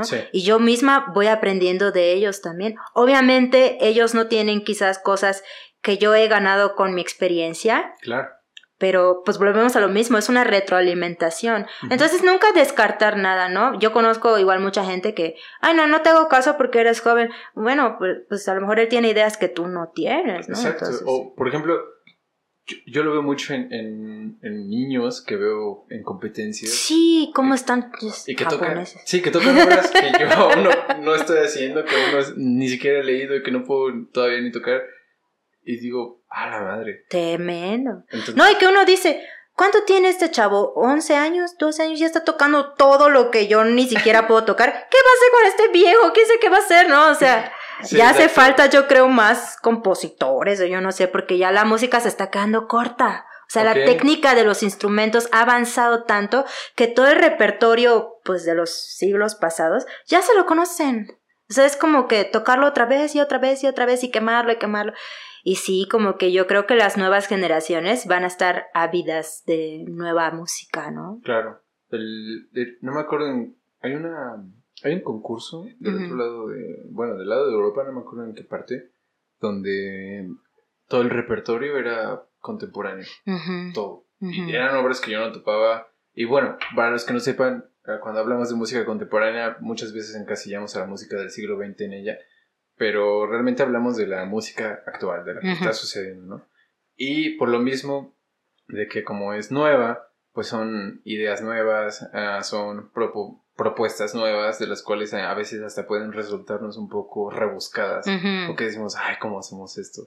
Sí, sí. Entonces, dar una interpretación de eso y ahorita es muy difícil. Yo pienso que gracias a eso, tal vez la música dentro de 100 años va a ser un poquito rara. No, no, sé, cómo, no sé cómo decirlo. Porque, o, sea, no hablando de música popular, porque ahorita está muy, muy en boca el reggaetón, el, el trap y no sé qué otras cosas sean. Electrónica. La electrónica también. de, bueno, de este lado del mundo está... No sé si has visto esas playlists de lo-fi. Eso también. digamos, ¿por qué lo traigo al tema? Porque y sin demeritar el trabajo de nadie, siento que tanto el reggaetón como por ejemplo el lo-fi es música que tiene muy poca información. O sea, que es muy fácil de digerir. cuando tú pones reggaetón o lo, ves, o lo ves en las fiestas, bueno, yo así lo veo, o lo ves en las fiestas o lo pones para estar, no sé, estar haciendo de comer, para, para barrer, lo que sea, y para moverte, ¿no? Por así decirlo. Y el lo-fi también es muy poca información y te permite hacer multitasking, te permite estar haciendo otras cosas como, y sin distracción. A diferencia de, por ejemplo, pones, no sé, la sexta de Tchaikovsky te, te, quedas ahí embobado escuchando a Tchaikovsky y de, ah, la madre, o, te quedas de, ay, ¿qué, qué, qué, hicieron? O escuchas Scriabin y lo tienes de fondo y también es como, ay, no, es, es, una masa de sonido muy distinto. Y bueno, lo que voy con esto es que, digamos, la música ahorita popular es una música que al humano le permite hacer más cosas, que le permite eh, estar en otras actividades sin distracciones por lo tanto digo que es fácil de digerir. Entonces, yéndonos a la música académica, la música académica de hoy en día muchas veces es muy rara, muy rebuscada, escrituras muy, igual muy raras como incluso Shenakis y todo eso. no sé, Ligeti incluso. No sé, me da a pensar que la música dentro de, pone unos 80 años, la académica, o va a tener ese desarrollo mismo de música difícil de interpretar, difícil de, oír, pero que ahora ya va a ser más normalizada, o va a evolucionar a otra cosa. Sí, o se va a adaptar, ¿no? Porque también como algo muy raro, pues ya no sería música, ya sería otra cosa, yo creo, no sé. Muy raro. Pero no hay que olvidar que, pues, todos los géneros de música, toda la música, tienen un contexto. Y si cierta música tiene éxito en, en, estos tiempos, por ejemplo, estamos hablando de reggaetón y es, no, que es música basura, pues sí es música basura, pero mira tu sociedad, o sea, está en el contexto. Y, por ejemplo, hablaba ya, y yo igual con mis alumnitas, ¿no? De música de Bach y esto y que lo otro. Pues cómo lo van a entender si ellas no estuvieron en ese contexto, es para otra cosa, ¿no? O sea, yo, por ejemplo, les digo a ellas, por ejemplo, no sé, hablamos de la ópera, y les digo, Imagínate que en ese tiempo no había internet. ¿Cómo, maestra? No había internet. No, no había internet. No había cine, no podías prender la radio, no había discos. Entonces imagínate que unos monos se ponen a cantar y empiezan a actuar y a eso le, le llaman ópera. ¿Tú irías? No, pues sí, ah, pues eso es lo que hacía la gente, porque no había cine. Entonces todo tiene un contexto y pues ahora estamos en una época muy diferente a la época de, de, Beethoven, de Mozart, de todos estos compositores y pues es lo que hay. No es que sea ni bueno ni malo, es solo un reflejo de lo que está pasando ahora, ¿no? Claro. ¿Tú qué opinas de, de de que antes el oficio del, bueno, antes tal vez de, de mm, el oficio del músico era pues un trabajo más, o sea, un, bueno, un trabajo de la corte. O... Como sirviente. Exacto. Y ahorita que ya es un poquito más de, lo vemos incluso como artista. incluso las personas que, que, no hacen nada de arte se autodenominan artistas y, todo eso, y toda esta onda. ¿Qué opinas de que hemos como tangiversado esa idea del oficio del músico? Ay, pues no sé. No, no tengo una respuesta para eso. No soy demasiado profunda para pensar en esas cosas. Pues, pues no sé, yo, yo creo que es que también el arte tiene varios significados. Lo que para ti significa arte, para mí puede ser que no, o para mi vecino. Yo lo resumo simplemente a, ¿te hace sentir algo o no? ¿Te puedes expresar con eso o no? Y tú le das el valor. Es como con las personas también, ¿no? No todas las personas valen lo mismo para ti. Obvio, todos somos iguales, pero pues cada uno. De hecho, eso hablaba con un amigo el día de hoy, Turkan, si ves por allá. Ah, y, este, y pues sí, yo creo que se trata más que nada del, del valor que le da a cada uno. Y en algún punto, pues la gente le empezó a dar valor a los artistas, a permitirles tener una voz y pues gracias a eso aquí estamos. Claro. Fíjate que ahorita que comentas esto de las personas le dan el valor antes los veíamos, digamos, a los artistas o a los músicos que conocemos de bandas y todo eso, como inalcanzables. Y ahorita con las redes sociales, como lo que comentaste hace ratito, te da como ese acercamiento a tu artista y a tener como, pues, no sé, un contacto con, con esta persona. Incluso Nadia, que ahora, ahora que vino, lo, lo, comenta, es que, mm, bueno, ella dice,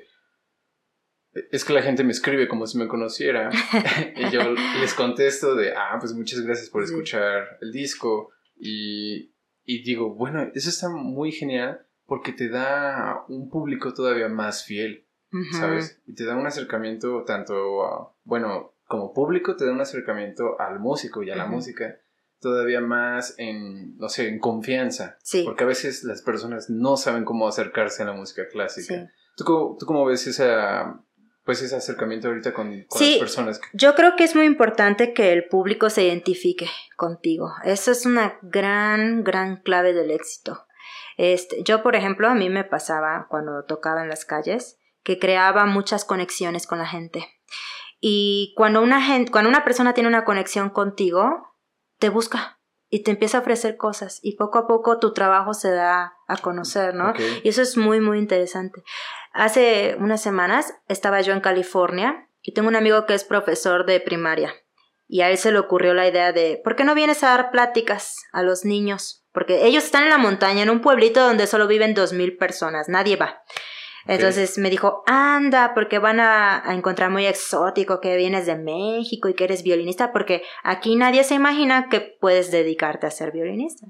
Entonces yo fui y le di pláticas a niños de entre 5 y 10 años. Estaban fascinados y empezamos a hablar y me hacían preguntas bien chistosas de que, ¿cuál es tu comida favorita? ¿Cuál es tu color favorito? ¿Qué te gusta hacer en México? ¿Y, a qué edad empezaste? Entonces ellos solitos empezaron a hacer un vínculo conmigo. Y aparte yo creé un vínculo con ellos por medio de la música. Bueno, pues ayer me escribe mi amigo y me dice, oye, ¿qué crees? ¿Que los niños quieren tu dirección? Porque te quieren enviar cartas. Porque están bien encariñados. Y de hecho, cuando yo terminé mis pláticas, se me agarraban de la ropa y adiós, maestra, adiós. Y bien contentos. Entonces yo así que, ay, pues qué bonito que, que puedes lograr este acercamiento. Y los niños empezaron a identificar y a hacer preguntas. Y, y pues a lo mejor en un futuro ellos me vuelven a ver y decir, oye, yo te conocí y esto, ¿no? Entonces. es que somos, somos seres, o sea, los seres humanos somos seres que se guían por el sonido. Sí. Y no me refiero solo, por ejemplo, como dirías hablando de un sordo, ¿no? Bueno, el, sonido, es un efecto físico. Entonces, eh, hay músicos, no me acuerdo cómo se llama una, esta percusionista que es, creo que sorda y toca descalza para justo sentir las vibraciones, De, los, de las percusiones y saber dónde tocar. Y eso me parece loquísimo. O sea, neta, cómo el sonido y nosotros como músicos que somos manipuladores de él con nuestros instrumentos, cómo afectamos tanto a, en este caso, a unos niños. Sí, sí. Eso está muy chido. Está muy chido. Y bueno, no solo con los niños, con todas las, ah, personas. Igual otra cosa que me pasó muy loca es que en Inglaterra, cuando yo estaba allá, hay muchos homeless, muchos, muchos vagabundos, ¿no? Ok. Y entonces, este, pues yo abrí mi estuche, me puse a tocar y alguien me toca la espalda y me dice, oye, mira, es que no tengo dinero para pagarte, pero ¿te molesta si me quedo aquí a escuchar todo tu concierto? Y yo, no, pues para nada, sí, quédate. Y ya empecé a afinar mi violín, mm, como que lo perdí de vista. Y ya que salí de mi trance de preparar mi música y todo, me volteo y habían otros tres atrás de mí. Se multiplicaron. Sí, y me dice él, Oye, ¿te molesta que haya invitado a unos amigos? Es que de veras nunca escuchamos música y nos, nos gustaría escuchar música en vivo. Y yo dije, qué maravilloso darle ese regalo a la gente, ¿no? Porque de repente la música se vuelve un privilegio, o sea, solo el que puede pagar puede tener acceso a ella. Y en realidad es un regalo para la humanidad, ¿no? Debería ser así. Y fue una experiencia muy bonita donde de nuevo conecté con otras personas. ¿no? Claro, fíjate que eso me parece muy... Bueno, me identifico mucho porque con mi papá, mi papá no, no tiene celular y no maneja internet, no, mm. sabe, no sabe, tiene la tele y se distrae con la televisión, ¿no? Pero, por ejemplo, ahorita que lo visité, me dice, a la otra que vengas, tráeme una bocina y una bocina pequeña y que se le pueda meter una USB y porfa grábame en la USB todos estos artistas. Y métele también música clásica que tú conozcas. Y yo dije, ok. Entonces me quedé pensando, porque alguien puede decir, ok, ese es un capricho del jefe, ¿no? jefe. Pero, pero realmente ya si te pones a pensar más profundo, dices, es que el humano, bueno, en este caso mi papá, que no escucha música porque no tiene las posibilidades, es como el humano necesita escuchar música ¿Por qué? No lo sé. Yo lo veo como que ahí encuentra un descanso, ¿sabes? Porque no conozco de otros idiomas. Tal vez tú solo hablas. Este, solo inglés, sí. Ok. Ya ves que hay palabras que de repente no sabemos cómo traducirlas porque no existen. Entonces me pongo a pensar, ok, si, si, si, hay ciertos vocabularios o ciertos lenguajes, ciertos idiomas, perdón, que mm, no tienen palabras para expresar ciertos sentimientos, en la música, aunque no se entienda, eso sí se puede expresar. O es donde encuentras ese descanso. Entonces, esa, esa cosa, sea lo que sea, a lo que le llamemos música, te ayuda a desahogarte, te ayuda a descansar, te ayuda a encontrar palabras o, sonidos con los que te puedes expresar que antes con otras palabras que tú no tienes no podías. Sí. ¿Me explico? Y por eso, de hecho, el, bueno, ahí van a escuchar la introducción, pero la introducción de este podcast es de que o lo que propone también este podcast más bien, es entender la música como un modo de relación entre seres humanos por medio del sonido. Sí. Y porque engloba todo eso. No solo es el efecto sonoro, es todo lo que conlleva. Y ahora lo que, lo que me comentas de estos homeless es de, güey, pues es que nosotros no tenemos la chance. Seguramente allá los conciertos son carísimos. Carísimos. Entonces, no tenemos cómo escuchar música y los músicos pues también tienen que trabajar y no van a trabajar en la calle muchos para que todos los demás estemos escuchando, tal vez, ¿no? Entonces, esos momentos donde la música se presenta en la calle, donde se nos muestra en la vida, pues también es parte de... Sí, hay que apreciarlo. Y es muy reconfortante, la neta. Sí, muy, muy reconfortante. Y mucha gente este, dice, no, que ¿para qué me dedico a la música? No voy a ganar dinero.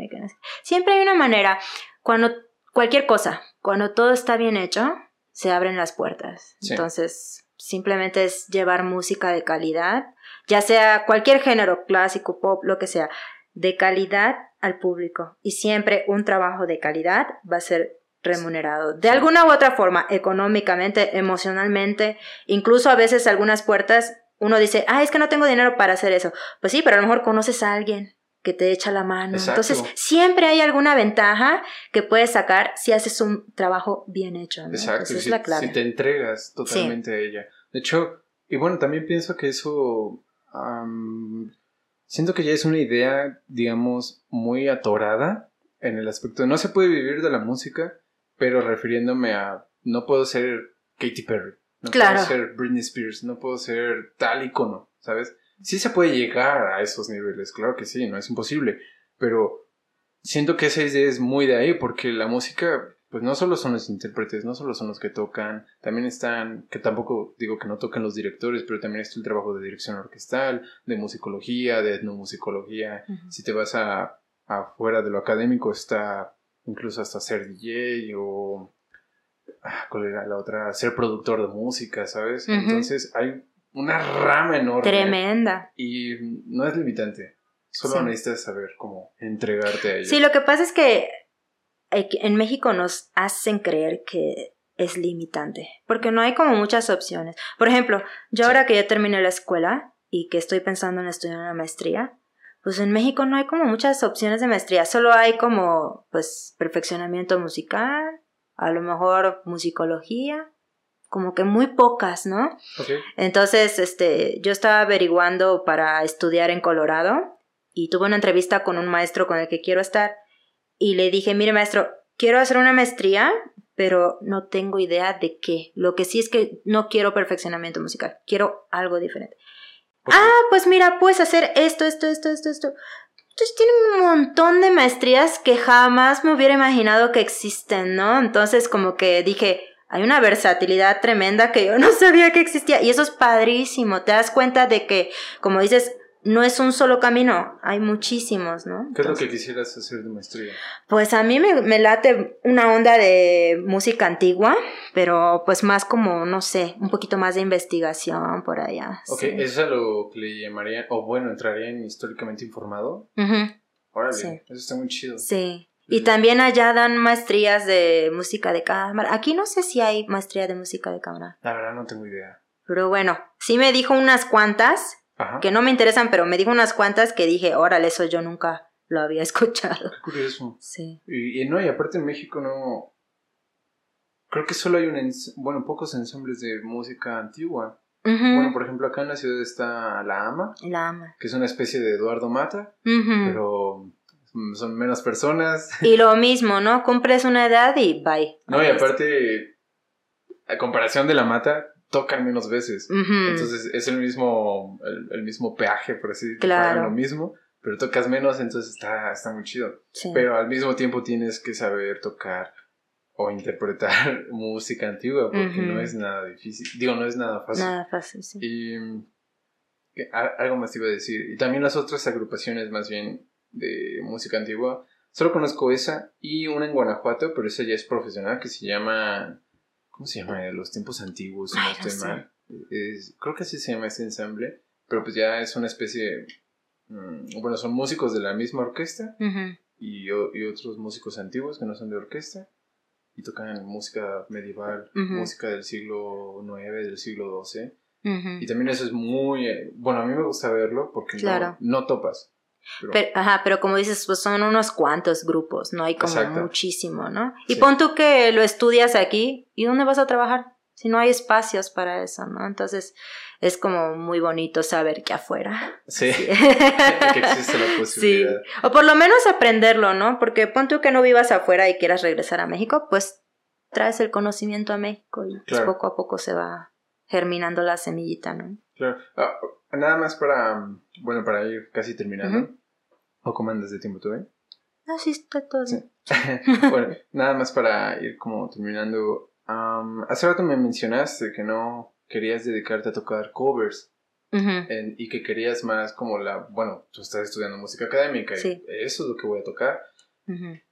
ajá, ¿por qué nace como esa idea? No dije que no, que no me quiero dedicar a covers, dije, que prefiero tocar lo ah, que sé hacer, ¿no? La música clásica. De repente sí digo, ah, pues esta canción me gusta. O por ejemplo, yo soy muy fan de Estudios Ghibli y me gusta tocar los soundtracks y eso. Pero lo mío es tocar música clásica. Es, eso nada más. ¿Y qué opinas de, por ejemplo, los, lo, bueno, acercarnos también a música popular, a música... Es súper bueno uno de los músicos que más admiro es este Yo-Yo Ma. Ok. Yo-Yo Ma me, me, causa así como, me vuela la mente porque toca todo. O sea, es un hombre que obviamente ya toca toda la música clásica perfecta. Y de repente lo veo tocando reggae. Y de repente lo veo tocando country y todo lo toca bien y se sumerge y toca con músicos de todas las edades, de todos los estilos. Y digo, qué padre esa versatilidad. Y estoy segura que el que él toque tantos géneros de música lo retroalimenta cañón en lo que hace. Entonces yo creo que, es importantísimo. Claro, claro. Fíjate que, el, o sea, pregunto y lo traigo al tema esto porque, bueno, porque en el caso de Yo-Yo Ma, tal vez toca esta música popular del mundo, ¿no? y, no y no de un y no tal vez de su país. Bueno, él es estadounidense, si no estoy mal. Él es francés. Es francés. Pero estudió en Estados Unidos. Ah, ok. Pensé que era estadounidense y bueno, de ascendencia. sí, es de ascendencia obviamente asiática, pero creo que nació en Francia y estudió en Estados Unidos. Ok yo debería de saber eso. Porque, es chelista. Creo, ¿eh? Creo que estoy correcta. ahí, se lo, ponemos. Pero es que, por ejemplo, yo volteo a ver a México y digo, y, igual, siempre hablo desde mi experiencia, no estoy hablando de, otras. Pero, pero digo, es que, ¿por qué a veces hacemos menos a la música mexicana? ¿Por qué hacemos menos tales géneros que, que se escuchan en el país y que, güey, aunque a ti no te gusten, son escuchados. Claro. Ahí está la banda MS o la banda Limón, se les paga un barote. Tienen más baro que muchos de nosotros. Y tú les estás tirando hate. En vez de pensar, ok, ¿por qué será que esto es muy escuchado? Y ahora, como músico, bueno, tal vez ellos no son académicos, pero... E incluso muchos músicos académicos tocan en ese tipo de bandas. Sí, de eh, repente los contratan y tocan. Exacto. Entonces, ¿por qué cerrarnos a, ese tipo de ideas y no mejor, pues no sé, a traerlas más a la luz, combinar esos conocimientos con otros conocimientos? Por ejemplo, hay un músico, un guitarrista que se llama José Macario, que es, em, tocaba en banda, una banda de metalcore, y ahorita se dedica más a la producción musical.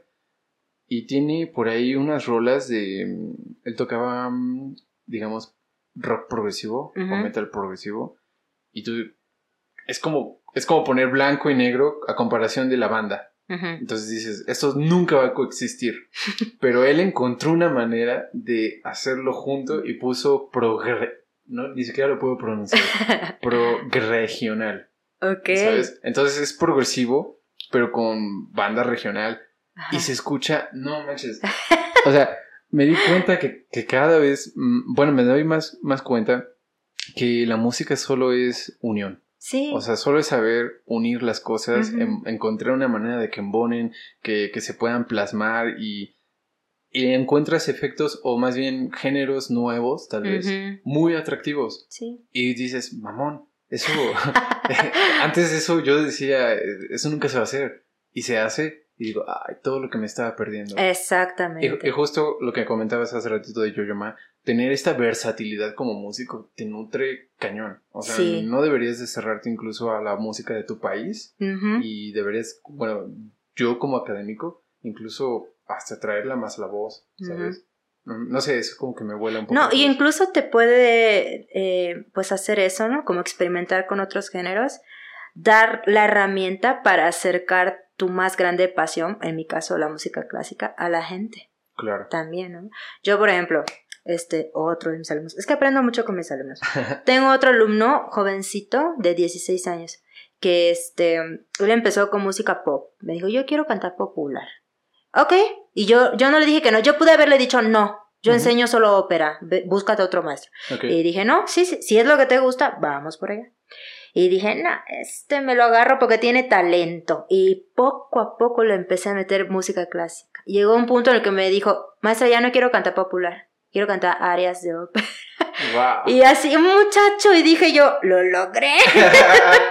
Entonces puedes utilizar los gustos de la gente como una herramienta para igual acercar un poquito más de educación o lo que te gusta, no sé, no sé, hay muchas maneras. Es abrir puertas, no cerrarte ninguna. No, y al final son em, como sabores de helado. Sí. Hay, para todos. Prueba y si no te gusta, pues ya no lo vuelves a probar. Exacto. Pero pues bueno, Jessica, yo creo que con eso terminamos. Sí. ¿Algo más que quisieras decir? Pues, pues no, creo que hablamos bastante. Pues, pues nada más en resumen eso, ¿no? Yo creo que como artistas es importante no cerrarnos las puertas, no tener miedo a tener iniciativas, tanto como para prepararte académicamente como para iniciar proyectos, ¿no? Y sobre todo esto de calidad, calidad. Siempre da lo mejor de ti y comparte tu pasión y eso es éxito garantizado. Me encanta. ¿Quieres dejar tus redes sociales? Sí, a ver, sí me acuerdo. Mi Instagram es Jessica Rosado, violinista. Mi página web también, Jessica Rosado, violinista. Eh, .com.mx y mi Facebook es Jessica Rosado, maestra de violín y canto. Entonces, cualquiera de los dos. Ah, y también tengo un canal de YouTube. Jessica Rosado, violinista. También. Todos son iguales. Ok. Eh, bueno, igual me los pasas. Y eh, bueno, igual los voy a buscar y los voy a poner ahí en la descripción. Para que se contacten con Jessie, con Jessie, si quieren tener ahí un acercamiento al violín o a la música, pues ya saben. Ah, si están escuchando esto en Spotify o en Apple Podcast o en algún otro lado de streaming de podcast, pues compártanlo, e interactúen con las plataformas, denle like si es que se puede dar like. Y si están en YouTube, pues también denle like, pásense al canal, tanto el de Jessica como el mío, suscríbanse, activen las campanas, ya saben, ustedes ya saben. Eh, eso ayudaría mucho a este canal. Y pues nada, Jessica, muchas gracias y espero que vuelvas otra vez a venir. Gracias, muchas gracias. y pues nada, nos vemos.